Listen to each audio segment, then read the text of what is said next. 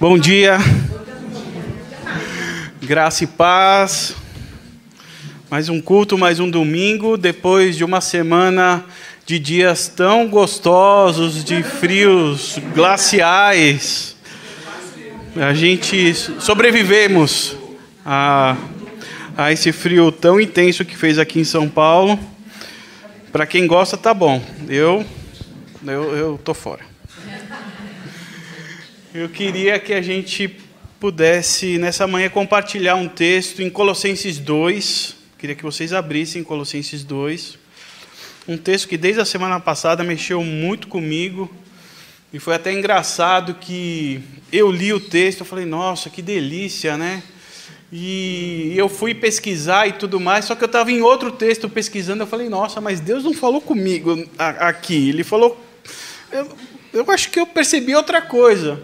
Aí eu fui voltar na Bíblia que eu estava lendo e eu pensei que era Efésios 2. E eu fui em Efésios 2 e eu falei, epa, não é aqui, por isso que não estava fazendo efeito. Aí eu voltei para o texto em Colossenses e eu falei, ah, pronto, achei. Então, Colossenses 2, eu quero ler a partir do verso 1 com vocês. Colossenses 2, verso 1, eu estou na mensagem. Para quem não tem a mensagem, você vai ver que é bem diferente do que eu vou ler diz assim: Saibam que continuo a trabalhar o mais que posso por vocês e também pelos cristãos de Laodiceia. Poucos de vocês me conhecem pessoalmente, mas isso não faz diferença. Estou do lado de vocês, junto com vocês. Vocês não estão sozinhos. Quero vocês unidos numa vida de amor, em contato com tudo que se pode saber sobre Deus Assim terão a mente confiante e em paz, concentrada em Cristo, o grande mistério de Deus. Todos os ricos tesouros da sabedoria e do conhecimento estão incrustados nesse mistério. E o mistério foi revelado a nós. Digo isso porque não quero que ninguém os induza a alguma busca inútil do que chamam de mistérios ou o segredo. Estou muito longe é verdade, e talvez vocês nunca me vejam, mas acreditem, estou do lado de vocês. Estou satisfeito em como vocês têm conduzido tudo de modo cuidadoso e ordeiro, e estou impressionado, impressionado com a substância da fé que vocês têm em Cristo. Meu conselho a vocês é simples e direto. Prossigam com o que receberam e vocês receberam Cristo Jesus, o Senhor. Agora, vivam nele. Vocês estão profundamente enraizados, bem fundamentados nele e conhecem o caminho da fé. Agora, faça o que aprenderam. A aula acabou. Deixe os livros de lado e comecem a vivê-lo e que a vida de vocês trans, transborde em ação de graças. Amém? Vamos orar mais uma vez, pedindo que Deus nos conduza nessa manhã. Senhor Jesus, muito obrigado. Muito obrigado por esse mistério revelado, por Jesus Cristo, por esse tesouro, por esse presente que o Senhor nos deu. Presente que se faz presente nessa manhã presente que é o único motivo de estarmos aqui reunidos, presente esse que transforma as nossas vidas. E é esse o pedido do meu coração nessa manhã. Que Cristo Jesus, através do seu corpo, da sua igreja, venha nos transformar um pouco mais a sua imagem e semelhança.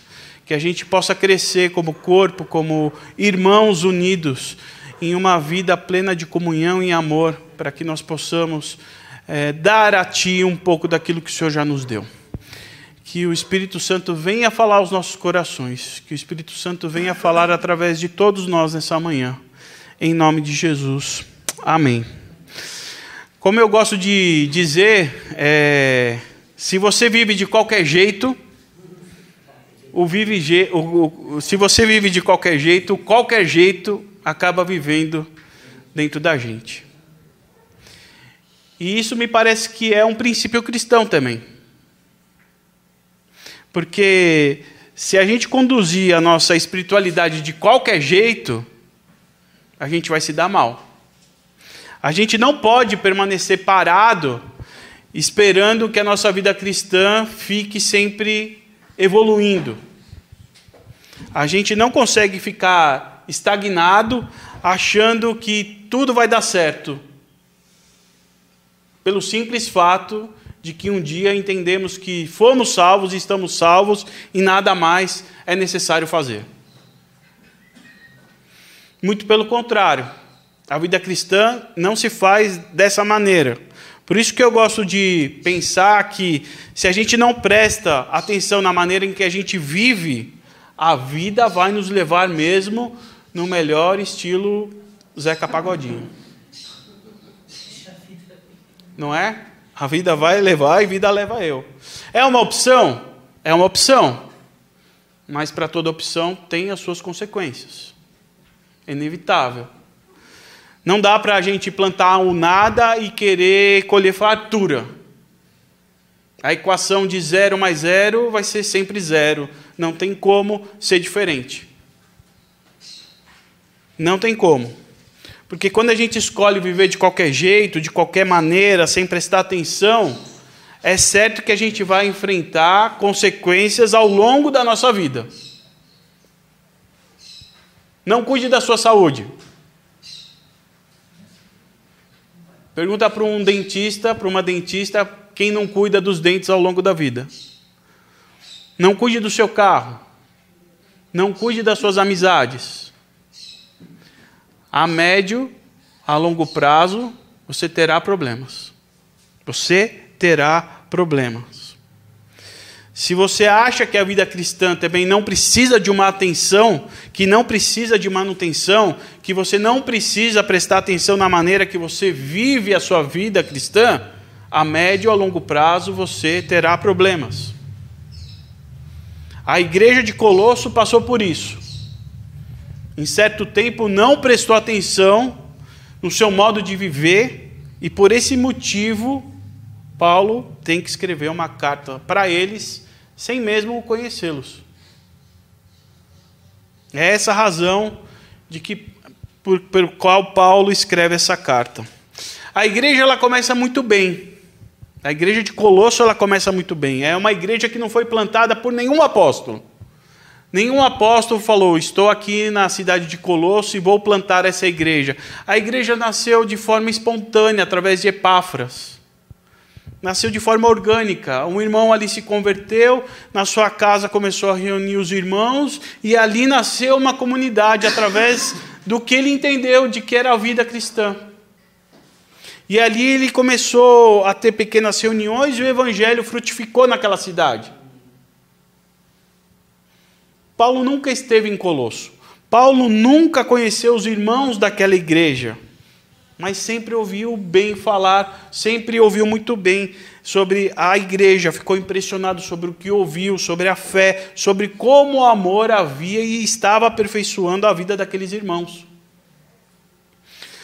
Mas a falta da manutenção da fé deles, a falta do cuidado, preocupou Paulo.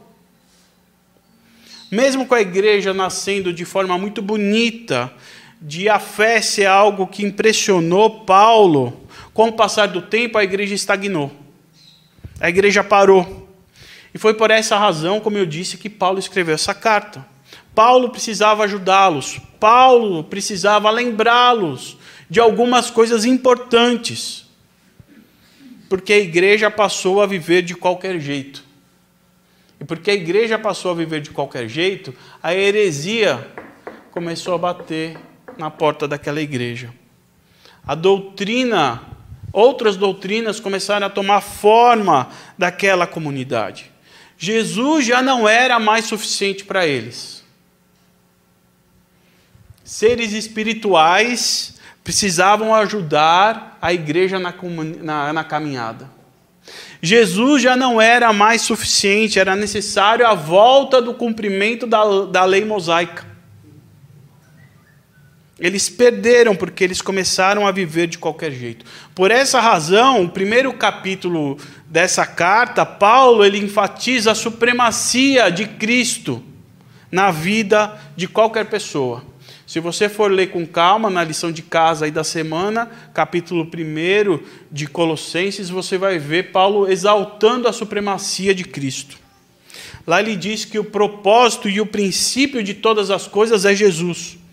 Que a gente não precisa nada mais além de Cristo, que Cristo é o nosso maior tesouro, como nós cantamos, como o Du falou muito bem, a Letícia também disse aqui nos louvores. E quando Paulo ele entra no capítulo 2, que nós lemos, Paulo ele começa a falar diretamente para os irmãos ali da igreja. E diz que apesar de não os conhecerem, ele está junto deles. Paulo está junto com os irmãos, do lado deles. O verso 1, nas versões mais antigas, diz: Pois quero que saibas como é grande a luta que enfrento por vós. Como, quero que saibas como é grande a luta que enfrento por vós. Paulo está dizendo para aqueles irmãos é que ele está sofrendo por essa igreja de Colossos. Paulo está trabalhando por essa igreja na cidade de Colosso. Paulo está lutando por essa igreja em Colosso. E lutar é sofrer. Lutar é sofrer. A vida cristã é uma luta. Paulo chama a vida cristã de combate. Ele fala: Eu combati o bom combate. É o que Paulo disse. A vida cristã está longe de ser uma vida só de privilégios. Por mais que sim nós somos privilegiados com a nova vida em Cristo Jesus, mas isso não nos isenta dos sofrimentos que a vida nos proporciona. Ainda mais quando a cultura presente, daquela época e seja na nossa, não se enquadra com o Espírito de Cristo. O sofrimento aí vai se fazer presente mesmo. A gente tem uma, é, sentimentos ou culturas antagônicas. Paulo sofreu muito pelo Evangelho. Os apóstolos sofreram muito em nome de Jesus. Muitas irmãs e muitos irmãos ainda sofrem, sofrem pelo simples fato de confessarem Jesus como seu Senhor e Salvador. É verdade ou mentira? Mesmo Paulo, na prisão, sofrendo pelo Evangelho, ele queria o bem dos irmãos em Colosso. Por isso que no verso 1 ele está dizendo que ele está lutando, está trabalhando, está sofrendo por eles. E assim ele se sente no direito e no dever de instruir os irmãos como eles devem viver as suas vidas, porque as heresias estão tomando conta e porque eles estagnaram na sua capacidade de viver o Evangelho. E uma das maneiras de fugir tanto das heresias quanto da estagnação é, é vivermos uma vida em comunidade. Olha o que diz o verso 2, o começo do verso 2. Quero vocês unidos numa vida de amor. Quero vocês unidos numa vida de amor. Paulo está lembrando a eles e a nós que é necessário vivermos juntos. É necessário vivermos juntos uma vida de unidade, uma vida comunitária real. Lembrando que a igreja tem que ser vivida na comunhão, uma vida em comunidade. Nenhuma novidade para a gente, né? Letícia tem falado muito sobre isso. Ricardo Barbosa, que é um pastor, ele disse que a conversão, a conversão é a transformação do eu solitário em nós comunitário. A conversão é a transformação do eu solitário no nós comunitário. Faz sentido? E na nossa vida, nessa nova vida que nós ganhamos de Jesus, é um chamado para a gente ser amigo de Deus e amigo dos nossos irmãos. Esse é o propósito das, dessa nova vida. Não sei se vocês já repararam, mas ao ler a Bíblia, ao, ao ler as parábolas, as figuras que ilustram o reino de Deus, a gente sempre vai encontrar o quê? Uma mesa farta, uma festa uma reunião. Todas essas ilustrações com muitas pessoas. Se você reparar na linguagem de Paulo, você vai perceber que é uma linguagem que fala sobre família, sobre corpo. Não é uma linguagem que diz respeito a uma pessoa, solitário. São, são ilustrações que revelam que o reino de Deus é comunitário, uma comunidade que é formado por pessoas. Um reino de uma vida comunitária em torno de Jesus. E eu gosto da frase do N.T. Wright que diz que o reino de Deus é uma caminhada onde duas ou mais pessoas perceberam e entenderam que precisavam organizar, reorganizar suas vidas em torno da vida de Jesus.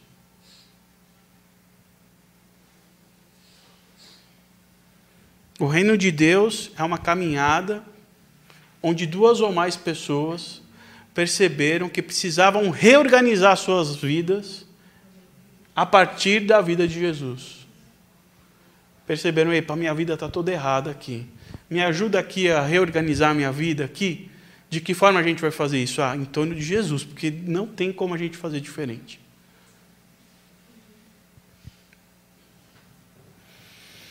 Mas para muitos, essa vida comunitária, essa vida de comunidade, ela é utópica.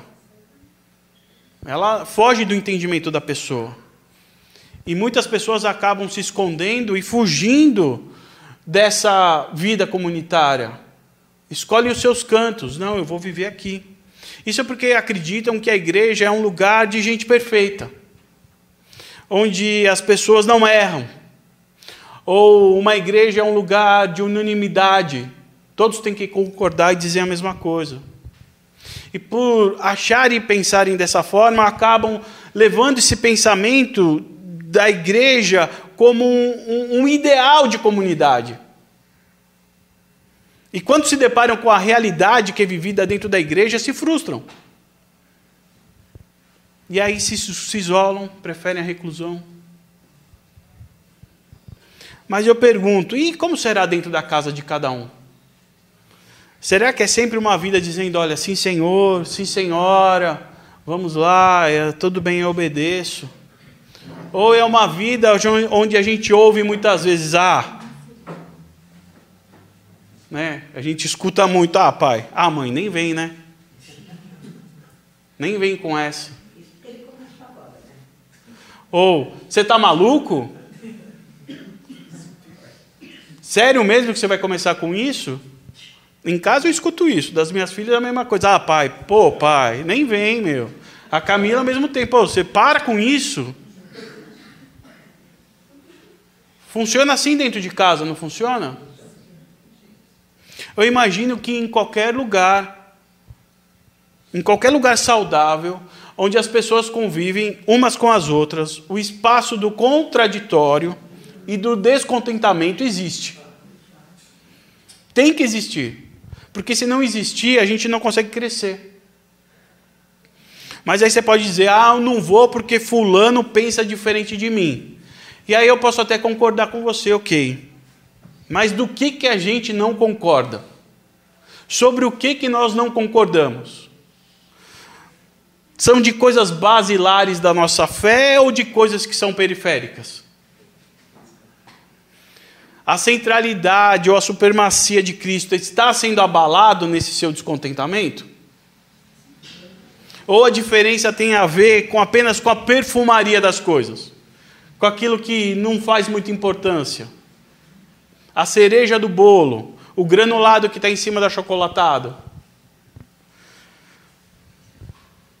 A nossa visão periférica sobre o mundo e sobre a vida não pode interferir na missão comunitária da igreja. Não pode interferir na missão comunitária da igreja. Quando nós fizermos isso, nós estamos enfraquecendo a igreja. Quando você coloca as suas convicções na frente da vida comunitária, a igreja enfraquece. A igreja enfraquece. Porque a igreja não é um lugar de gente perfeita. A igreja está longe, muito longe de ser isso. A igreja é reunião de pessoas que tentam acertar, mas a partir da vida de Jesus.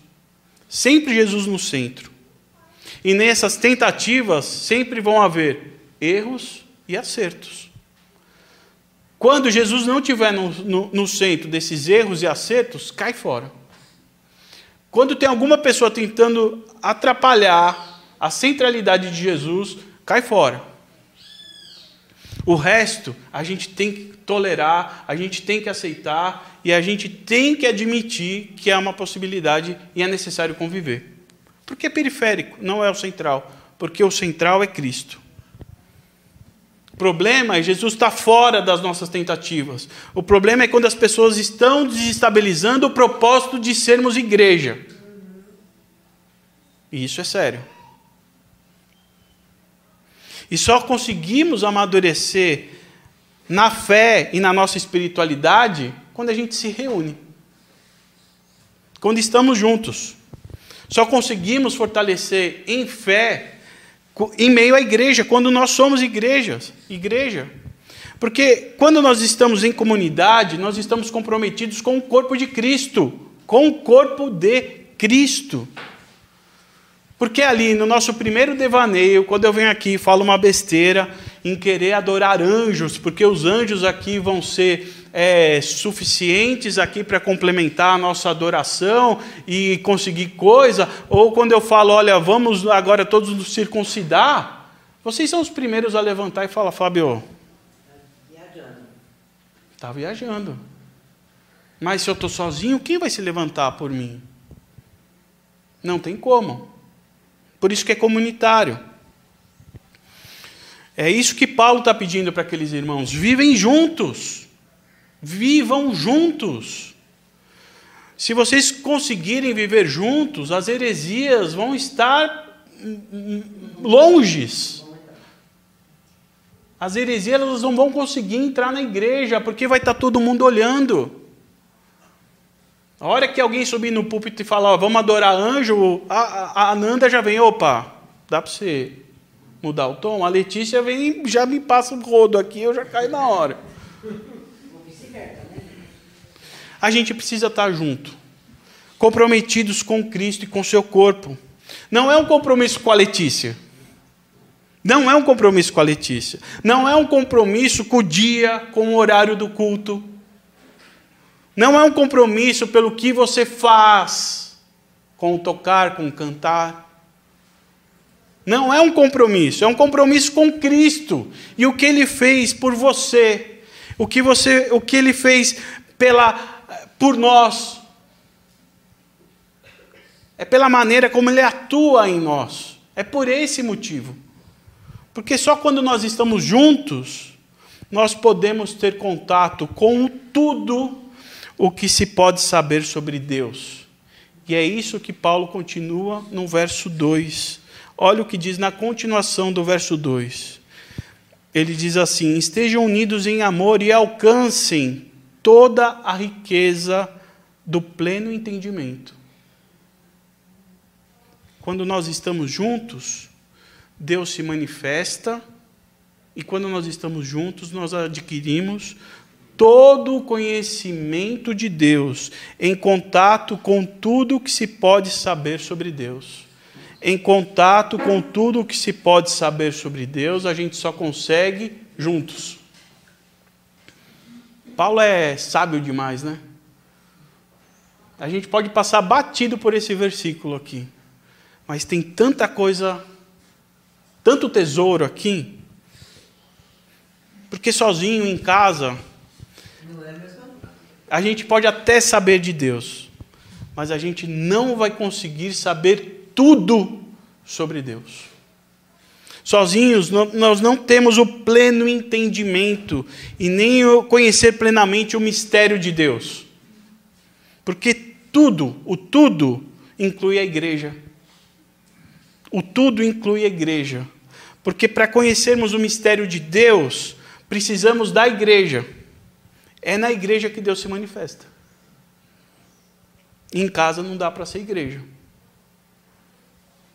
E pergunto, por que que Paulo estava lutando, sofrendo para que aqueles irmãos vivessem e que pudessem saber tudo sobre Deus? A resposta, final do verso 2. Porque quando isso acontece, teriam uma mente confiante em paz, concentrada em Cristo, o grande mistério de Deus. Então, o verso todo diz: quando unidos numa vida de amor, em contato com tudo que se pode saber de Deus, assim terão a mente confiante e em paz, concentrada em Cristo, o grande mistério de Deus. Olha como Paulo está pedindo para aqueles irmãos e para que nós vivamos.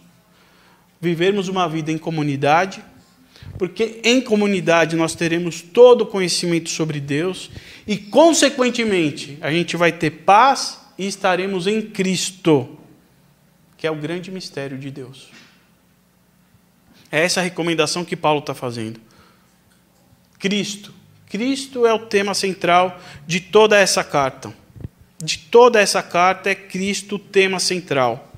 E Paulo quer ensinar a eles lá em Colosso e a nós que a nossa vida tem que ser uma vida em torno da vida de Cristo. Que esse é o grande mistério de Deus, Cristo Jesus. Cristo é o grande mistério de Deus. Guarda isso no seu coração. Cristo é o grande segredo das nossas vidas. Guarda isso no seu coração. Porque tudo que é rico, tudo que tem valor, está em Cristo Jesus. Por isso que Paulo chama Jesus de tesouro. Porque tesouro é tudo aquilo que tem valor. Tesouro é tudo aquilo que tem valor. E nele, somente em Cristo, é que a nossa vida ganha valor. Nele, somente em Cristo, que o seu dia a dia ganha um significado. Nele, somente em Cristo, que o seu casamento ganha um significado, ganha um valor, ele é vitorioso. Porque ele agrega valor a nós. Nele, somente em Cristo Jesus, que as suas conquistas são dignas de comemoração, porque elas terão valor por causa de Cristo, não pelo que você fez. Jesus é o rico tesouro de Deus. E ele nos deu. O Du falou muito bem isso, adivinhou o que eu ia falar.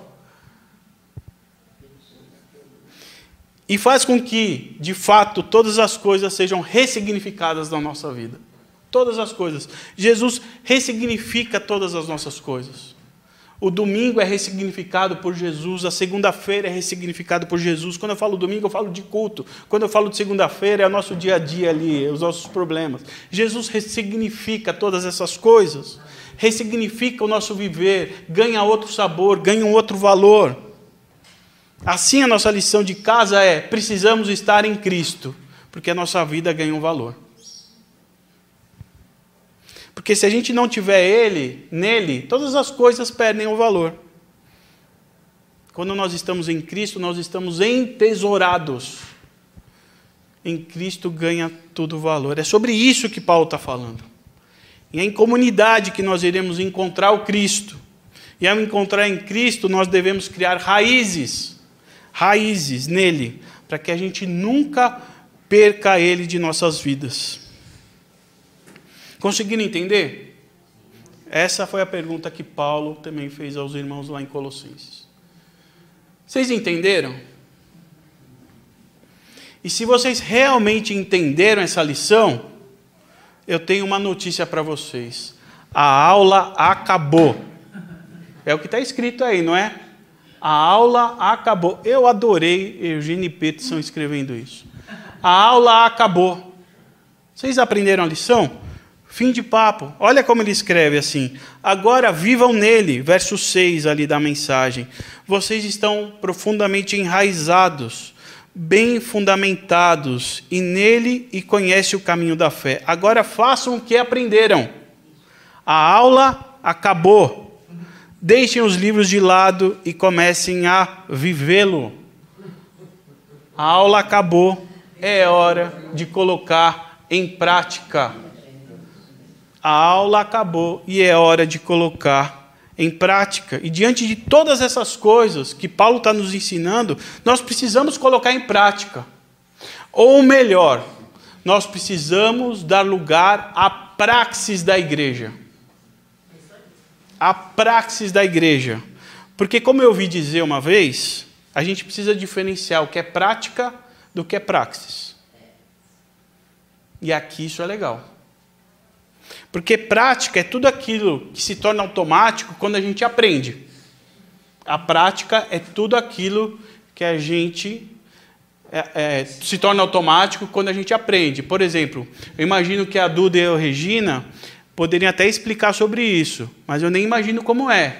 é eles jogam um polo e eles têm que bater a perna. Uma é para um lado, outra é para o outro, não é? Se eu for fazer isso aqui, eu vou ficar seis meses tentando. Mas eles fazem sem pensar. Eu tenho que ficar pensando, olhando para uma perna e olhando para outra. Isso é a prática. Eu não penso mais e faço. Trocar a marcha do carro, eu não tenho que ficar olhando, para que pedal eu aperto, eu troco sem pensar. Digital, eu não fico olhando todas as teclas, eu peguei a prática e estou indo embora. Isso é prática. A igreja não precisa de prática. Porque a prática leva a gente ao ativismo. Eu não estou pensando o que eu estou fazendo aqui. Eu vim aqui porque eu estou no automático, o robô. Eu viro um ativismo. A igreja precisa da praxis. Da praxis. Porque a praxis é tudo que a gente faz de forma intencional. Intencional. Praxis é uma ação pensada. Praxis é uma ação consciente. E uma ação pensada, uma ação consciente, uma ação intencional, é uma ação que liberta, é uma ação que ensina, é uma ação que transforma. A praxis liberta, a praxis transforma. E a missão da igreja é transformar. A missão da igreja é libertar. É libertar. Não é a prática que deve levar a gente ao culto mas é a praxe que deve me fazer estar no culto. Não é a prática que tenho que me esforçar para estar com os meus irmãos, mas é pela praxis que eu tenho que estar com os irmãos, é pela vontade, é pela intenção que eu quero estar no culto, é por querer e necessitar que eu preciso estar com os meus irmãos. A prática é automático adoece e vira ativismo, mas a praxis faz com que a gente intencionalmente esteja querendo estar ao lado para libertar e para transformar. Isso é sério, né? Muito, muito. Eu acho que na prática é uma linha das heresias. Sim. Porque você está no automático, você nem percebe o que está acontecendo. Paulo está nos chamando a esse convite da praxis quando ele diz a aula acabou. A aula acabou. A aula acabou e a gente precisa exercer de forma consciente e intencional a missão da igreja. A missão da igreja da fé cristã, quando ele fala a missão da igreja, é a sua missão, é a sua missão, é a sua missão, é a nossa missão. A gente não está falando da instituição, a gente está falando da missão de todos nós. E era dessa forma pela praxe que a igreja primitiva, que você vai encontrar lá em Atos 2, ganhava a simpatia do povo. Uma igreja diligente, uma igreja com vontade, uma igreja com intencionalidade. Porque eles entenderam que a aula havia acabado. A aula havia durado três anos. E a aula acabou quando eles viram Jesus Cristo na cruz e o viu ressuscitado. Eles perceberam que a aula acabou quando eles viram: epa, Cristo está aqui, ele vive. E porque ele vive, eu tenho que pôr em, em prática, em praxis. É isso que nós precisamos. Aqueles primeiros discípulos entenderam que Cristo estava vivendo e agora era necessário viver nele, em Cristo. A nossa caminhada, a nossa jornada de fé é uma jornada de amadurecimento. É um convite ao amadurecimento, isso não é fácil. Mas é o convite que o autor de Hebreus nos faz para que a gente amadureça. A praxis é um convite ao amadurecimento. A prática, essa prática ativa é um convite para o amadurecimento. E eu sei que muitos podem falar, pô, mas isso é dureza, hein, meu? Pô, isso não é fácil, né? E aí eu lembro de um autor que diz que muitas vezes a gente precisa ter uma disciplina militar para ser cristão. Eu não gosto muito desse exemplo do militar. Eu prefiro aprender com a formiga, que está lá em Provérbios, que nas versões mais antigas diz: vai ter com a formiga. Vai ter com a formiga. Vocês já leram esse provérbio? Ele fala sobre o preguiçoso. Ele fala: se você ficar aí parado na cama, a vida vai passar, meu amigo. E você vai viver miseravelmente. Vai aprender com a formiga, que não dorme no ponto, que trabalha, que está pensando no verão quando é inverno, que está no inverno pensando no verão. Não vacila, a vida vai passar. Não deixa a vida te levar. A gente precisa aprender com a formiga para a gente sair da nossa zona de conforto e entendermos que de verdade, que uma vida cristã de verdade, Cristo tem que estar no centro dela, e isso custa caro, é um preço alto a se pagar. Demanda tempo, demanda vontade. A gente precisa aprender com a formiga não querer ficar nesse lugar de uma possível falsa segurança. A gente tem que nos empenhar em vivermos uma vida em comunidade.